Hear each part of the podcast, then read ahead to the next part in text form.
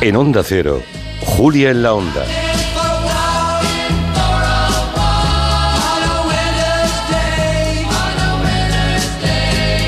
Aquí estamos con, aquí seguimos con Natibel Preciado y esta novela que viene a presentarnos. Bueno, en realidad creo que mañana sale a la venta, ¿no, Natibel? Mañana está, mañana, mañana, mañana sí. Pero Palabras para Olivia. Ya, nace hoy. Ya nace hoy. Bueno, y esta música, que no es una casualidad, ¿Qué, qué, eh, recuerdos te trae a la cabeza, Natibel? Pues me recuerda unos años muy intensos de mi vida, pero me recuerda sobre todo esta, esta, esta música, la banda sonora de esta novela, es eh, los recuerdos que yo tenía de un locutor que para mí era maravilloso, que se llamaba Ángel Álvarez. esos eran mis primeros recuerdos de la, de la radio. Yo escuchaba Caravana y Vuelo 605 y tuve la suerte de ganar un concurso que hizo. Ah, sí. Cuando tenía 13 años yo. Entonces eh, le llamé a la radio para averiguar la, música que estaba poniendo y era nada menos que Jinetes en el Cielo de, los Sados, que eran en ese momento eh, los, los, precedentes de los Beatles, porque eran muy importantes en, el Reino Unido, ¿no? Entonces me tocó un disco y luego tuve la, la suerte de entrevistar a Ángel Álvarez. Y, bueno, y, toda esa música es de aquella época. Es curioso porque cuando citamos a Natibel Preciado para que viniese a este programa a hablar de, de, su última novela, no pensamos que era el día de la radio, ¿no? Y cuando se lo dijimos, yo aún no había leído la novela y tampoco sabía todavía el papel que tiene la radio y va y cae todo justo el mismo día, ¿te das cuenta? Es muy impresionante. sí, a veces esto es un buen cosas, augurio, esto es un buen augurio. a veces pasan cosas muy curiosas, ¿no? Que parecen que, es pura casualidad, ¿no? Pero que caen bien. A veces el azar juega con los dados bien, ¿eh? Sí, sí. Bueno, hay afirmaciones que haces, por ejemplo, una en el segundo capítulo que he pensado, ole tú, cómo, qué bien. Dice, publicar una novela no implica escribir bien, ni siquiera saber escribir. Publicar significa poca cosa en ocasiones nada. Bueno, es un dardo muy bien tirado. Eh, no, sé ¿qué, hay detrás de esta reflexión sobre el mundo editorial. Hay muchas reflexiones sobre, sobre la escritura. Pues mira, la historia de Olivia es una vieja escritora, como yo, eh, donde, donde te empiezas a plantear las cosas de una manera muy sincera y seré capaz de escribir qué voy a aportar más a la, a la historia de la literatura. No he aportado nada, ¿no? Realmente, pero eh, ¿por qué no lo dejo ya? No, no, voy a seguir, voy a seguir, voy a seguir. Y entonces eh, contrata a este joven eh, escritor frustrado y, fracasado, que es Teo del Valle, eh, que, se hace esas reflexiones, ¿no? Dice, bueno, ¿qué es publicar? En realidad lo importante es escribir, porque, porque eh, a veces se publican unos bodrios impresionantes y sin embargo hay escritores maravillosos que se quedan en la cuneta, jóvenes escritores como Teo que, que, que no logran publicar una sola novela.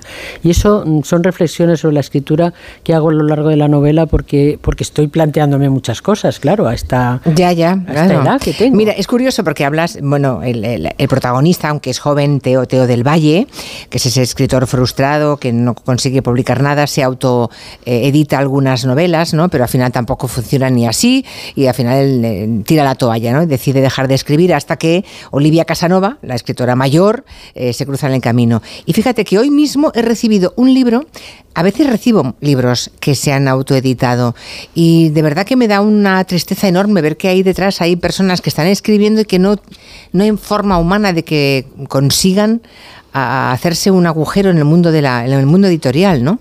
Y esta, eh, mira, no lo pensaba decir, ¿eh? porque no, no, la he leído, la he recibido este mediodía, pero se llama Guillermo Ayesa y ha escrito una cosa que se llama Hombre se transforma en león en el corte inglés, menudo título, es cortita la novela, aún no la he leído, pero como esta que he recibido hoy mismo preparando esta entrevista, recibimos muchas en los medios de comunicación y a veces pienso, qué injustos somos, porque eh, entrevistamos a, la, digamos, a las personas conocidas y nunca apostamos por los nuevos que han escrito, ¿no?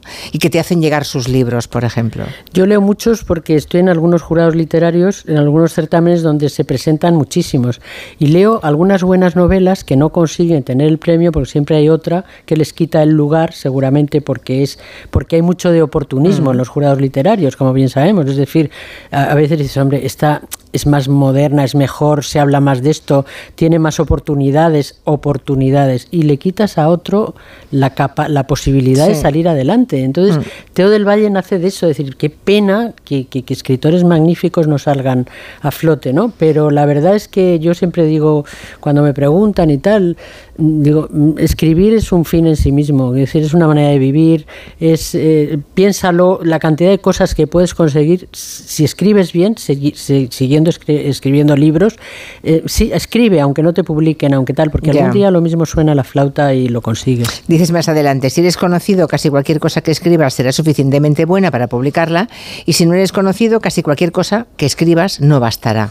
Esto es, devastador, pero me parece, mm, me, parece muy claro, ¿no? Está. Quiere decir que quiere decir que tu alrededor has visto esos casos, ¿no? Lo he visto, lo he visto, he visto. ¿Conoces a alguien que haya triunfado con un libro escrito por un escritor fantasma, lo que antes se llamaba el negro literario? Eh, conozco casos históricos Conozco algunos escritores fantasma, eh, escritores que no aparecen en, los, en el copyright y que han hecho libros para otros. Eso los conocemos todos. Em, pues no sé, libros como el de la Duquesa de Alba o como tantos otros, ¿no? Esos son escritores fantasma realmente. Pero de los famosos, Paul Auster fue escritor fantasma. Dumas, Shakespeare, o sea, grandísimos escritores. Empezaron así. Que empezaron así, claro, mm. sí, sí. No, yo, me refería, no, no te voy a pedir los nombres, ¿eh? sino gente muy conocida que ha tenido su escritor fantasma que les ha escrito libros. Pues yo dudo de algunos, pero no tengo las pruebas. Y esos secretos, y esos secretos que bien se guardan, ¿no? Es que es claro, sí, sí, es curioso, pero algún día saldrán a la luz, quizá, ¿no? ¿Tú crees? Bueno, eh, cuando arranca tu novela cuentas más o menos eso, ¿no? De qué manera se pueden establecer esas relaciones. Mm, ¿no? Cuando Olivia Casanova le ofrece ese contrato a, al que será su escritor fantasma, ¿no? Es que lo mismo pueden conocer, pueden ganar muchísimo dinero. Olivia Casanova le, ofrece cantidades muy importantes a un chico que se gana la vida de funcionario de un ayuntamiento, ¿no? que no hace en la administración, pero pero sí yo conozco algunos casos sospecho de algunos casos. Ya ya. Y algunos mm, sospechamos todos y pero mm, hay personas que son inasequibles al desaliento ¿eh? y no entraremos en detalles. Bueno me ha gustado mucho ver que eh, en palabras para Olivia llevas a tus protagonistas a un viaje geográfico y temporal que en realidad hiciste también tú cuando eras mm, joven no cuando era niña. Cuando eras niña, prácticamente, en León y en Boñar. ¿Boñar o Boñar? Boñar. Boñar, vale. Eh, a los pies de los picos de Europa, ¿no? Sí, eh, Boñar es el, lugar de, mi, de mis veranos de la infancia. Mis padres eran de León, conozco mucho León, he ido muchas veces a León, pero eh, en esa etapa de la niñez, cuando vas esos veranos de tres meses que teníamos, es cuando se te queda todo grabado y la historia nace, te voy a contar, Julia, yo estaba escribiendo otra novela, ¿no? Y de repente eh, mi, hermano se puso enfermo. Entonces estuve cuidándolo y sabes que lo único que le, que le gustaba, que le alejaba de sus pensamientos negros, de sus dolores, de todo, era hablar de cuando éramos niños, de, la, de los amigos que conocíamos, de los veranos en, en Boñar, de las excursiones a la montaña, de cuando vimos un lobo, de la música de aquella época. Y entonces mm, tuve como la sensación de que tenía que hacerle un homenaje y ese es el homenaje que le he hecho. Incrusté a los personajes en el la música y los paisajes son los verdaderos protagonistas de esta novela. Dejé la otra abandonada me puse a escribir esta y me inventé lo del, lo del locutor en León para para meter la música que, que había escuchado con él tanto los, el tiempo que duró y murió finalmente tu hermano. Sí, sí. Y, lo cuentas ahí, ¿no? Murió el año pasado, sí. Sí, y, o sea que de los últimos días de su vida estuvisteis en, allí, en León, en Poñar. Estuvimos, eh, estuvimos antes de, esta, de, de, antes de los últimos días de su vida. Luego dijimos, vamos a volver, vamos a volver, pero ya, no, ya, no, ya, no, ya no pudimos volver. Hay un momento que dices, me cambiaría ahora mismo, bueno, dices tú, dice tu protagonista femenina, ¿no? Olivia dice, me cambiaría ahora mismo por un joven como tú, aunque fuera tonto perdido. Eh, y, no, es tan sabia la vejez y tan, tan bonita y tal. la vejez es la vejez es maravillosa. Ahora mismo lo estaba pensando, Julia. Esto de tener eh, em, yo soy mucho más vieja, mayor que tú, iba a decir más vieja, soy, soy vieja, pero soy mayor que tú, mucho más, pero estos recuerdos que tenemos, esta hemeroteca que somos, esta, eh, recordar, pues yo he entrevistado a Antonio Machín, a Josephine Baker, a, gente tan que ha desaparecido y que nadie sabe cómo eran, o aquellas épocas de protagonistas, o mis primeros años del periodismo. Esto es maravilloso, haber vivido todo eso, y eso es solo porque soy muy mayor es todo maravilloso. Estoy sana, afortunadamente, todo, todo está bien. Pero Con un aspecto maravilloso. No, eso todo el mundo lo dice. hay que ver a el preciado como. Hombre, que sí, que Vamos a ver, Julia, lo importante en mi vida es. Ahora mismo lo que más me importa es el cerebro, el estómago y el hígado. Lo que más me importa y el corazón. Lo de fuera es que te aseguro que, prácticamente no me importa. Procuro, procuro ir más o menos decente, ¿no? Y, bueno, y, pero, pero lo importante de toda esa experiencia, que es maravillosa, y yo estoy orgullosísima de haber vivido tantos años, pero claro, el único problema que tenemos es que estamos cerca de, la muerte y de la enfermedad. Y entonces eso es, eh, eh, es, inapelable. Es decir, a mí me queda poco tiempo de, de, vida y tengo tantos proyectos y tantas cosas que hacer que digo, qué pena que no me dé tiempo a contar, a, revivir, a volver, a hacer. Claro, me ha entrado como una especie de voracidad de vivir que me da casi miedo. O sea, más que miedo a morir, lo que da es pena, ¿no? Eh, sí, no el hecho de morir, pues ojalá no me entere cuando me muero, pero sí, da pena, da mucha pena decir, pues, con lo contenta que, estoy con la vida que he tenido, y, que todavía puedo comer bien. A mí lo que, lo que me, asombra es que todavía pueda comer de todo, o sea, eso me asombra, que puedo beber vino, puedo, el otro día comí un cocido maravilloso, eh, mm, bueno, como, bebo, camino, ya correr, lo de correr es una cosa más complicada, pero bueno, nado, eh, paseo, estoy tan viva que dices, pero qué pena que esto se acabe, ¿no? Qué pena que esto se acabe y se va a acabar. Eh, bueno, pero ah, vete a saber, ¿eh? Igual, igual, igual, igual, igual, cumples 100 años, Natibel. Eh, bueno, yo lo que quiero es con, el, con lo de dentro en buenas condiciones. Ya, ya, pero siempre en buenas condiciones como estás ahora, mm, si es a los 100, anda que no te quedan libros que escribir. bueno, vamos a ver. Claro. No, pero eso te preguntaba si tú, como la protagonista de tu novela, como Olivia, eh, te cambiarías por un joven ahora mismo. O sea, ahora aparece, ahora aparece el diablo y te dice un pacto, venga. Bueno, el diablo quien sea, da igual. Eh, son. Dice, venga, 30 años otra vez. Son pensamientos negros. Yo quiero eh, cambiarme por, un, por una joven, pero por la joven que yo era, habiendo vivido lo que he vivido, es un lío, es imposible. Pero tú lo quieres todo, Natibel. bueno, claro, no, no me cambiaría por un joven, no. Yo sé que, que, al final no sería capaz de dar ese paso, decir, vale, mm, prescindo de todo lo que he tenido, que es mucho, que, es, que es una vida plena, por ser joven. No, no, no lo haría, no lo haría. Es un pensamiento erróneo de Olivia, que tiene muchos, ¿eh? ah, bueno, bueno, vale. Bueno, es que eso, tu protagonista sí que lo cree, pero tú no, claro. bueno, eh, ¿y eres erizo o zorro?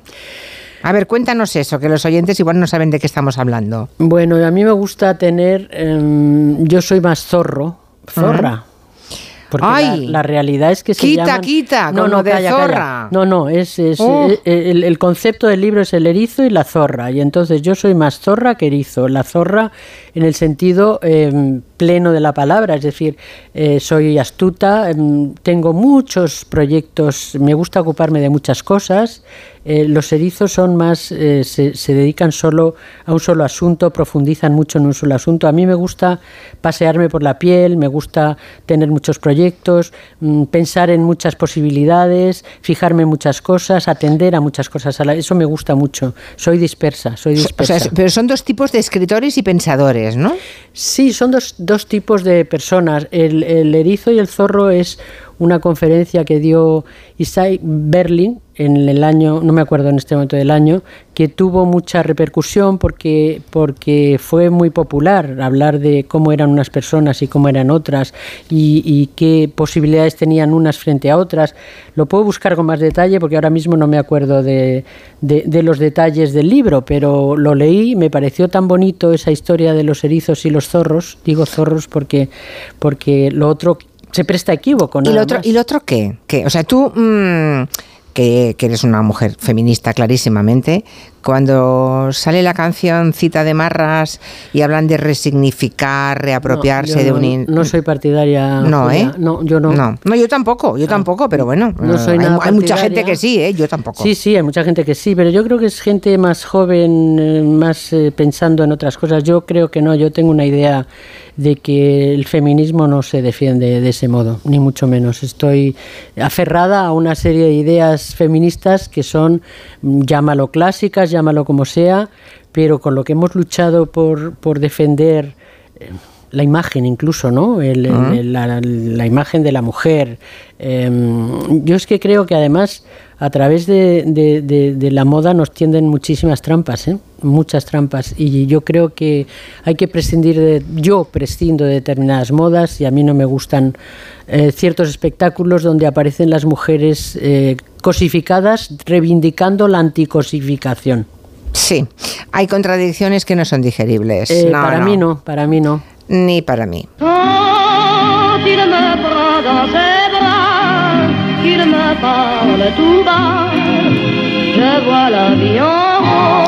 También esta canción aparece porque el libro está puntuado con un montón de canciones.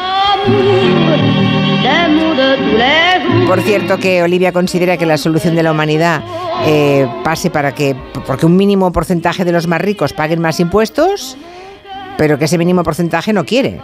Pero fíjate, es que yo siempre recuerdo eh, que es una cosa que se puede comprobar tan fácilmente que un presidente como Eisenhower, que era republicano y conservador y todo lo que quieras, en esa época los ricos americanos pagaban el noventa y tantos por ciento de impuestos. Y eso existió. Existió para recuperar el país de una guerra, para muchas otras cosas, ¿no? Entonces, ¿Qué, nos ha pasado, no? ¿Qué, está pasando? Que ahora hay unos poquitos que son inmensamente ricos y que tienen el mundo en sus manos. Pero ¿cómo es posible que suceda esto? Yo no sé, estamos muy despistados. Muy Lo curioso es que esos han conseguido convencer a muchos que no tienen nada de que lo mejor para ellos es que otros lo tengan todo.